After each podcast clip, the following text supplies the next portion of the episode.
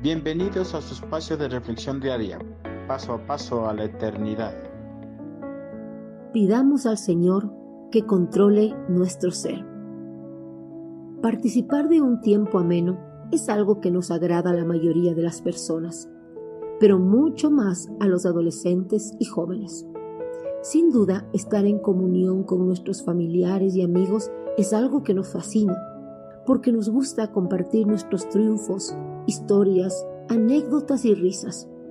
Realizar una reunión entre familiares y amigos o participar de ellos no es malo, porque la palabra de Dios nos dice que en este mundo tenemos tiempo para hacer todo. Las reuniones entre familiares y amigos se vuelven malas cuando empiezan a asemejarse a las fiestas de las personas inconversas, donde la cordura, el cuidado de las palabras, el respeto al prójimo y el respeto por la palabra de Dios no tienen cabida. De estas fiestas descontroladas, David no quería ser partícipe, por eso hizo la siguiente oración.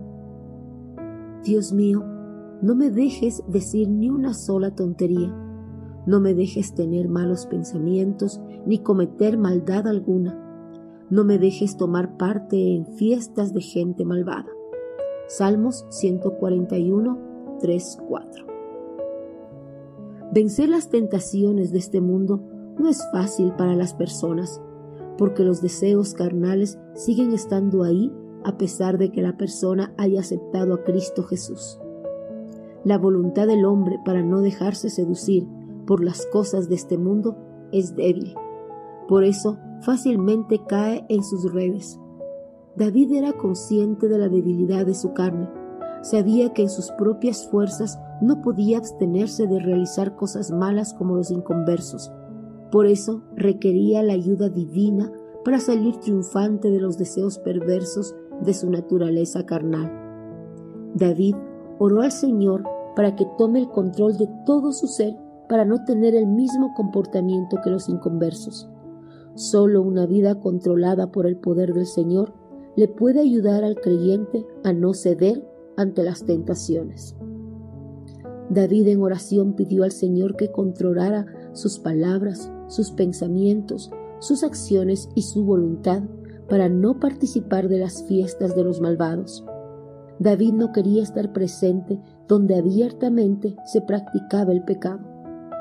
En contraste a David, muchos adolescentes y jóvenes cristianos piensan que no tiene nada de malo estar en las discotecas, karaokes o en las fiestas de personas inconversas.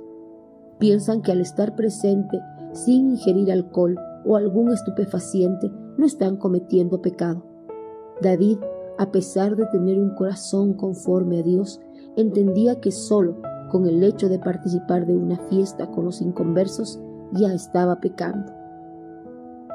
El deseo de participar de las fiestas del mundo es el deseo de la naturaleza carnal, y cuando participan de ellas han cedido a los deseos de su carne y han pecado contra Dios.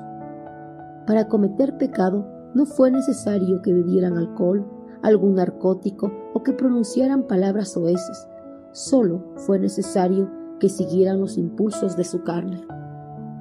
Nuestra naturaleza carnal que todavía no está muerta siempre está buscando cómo manifestarse para llevarnos a pecar contra Dios.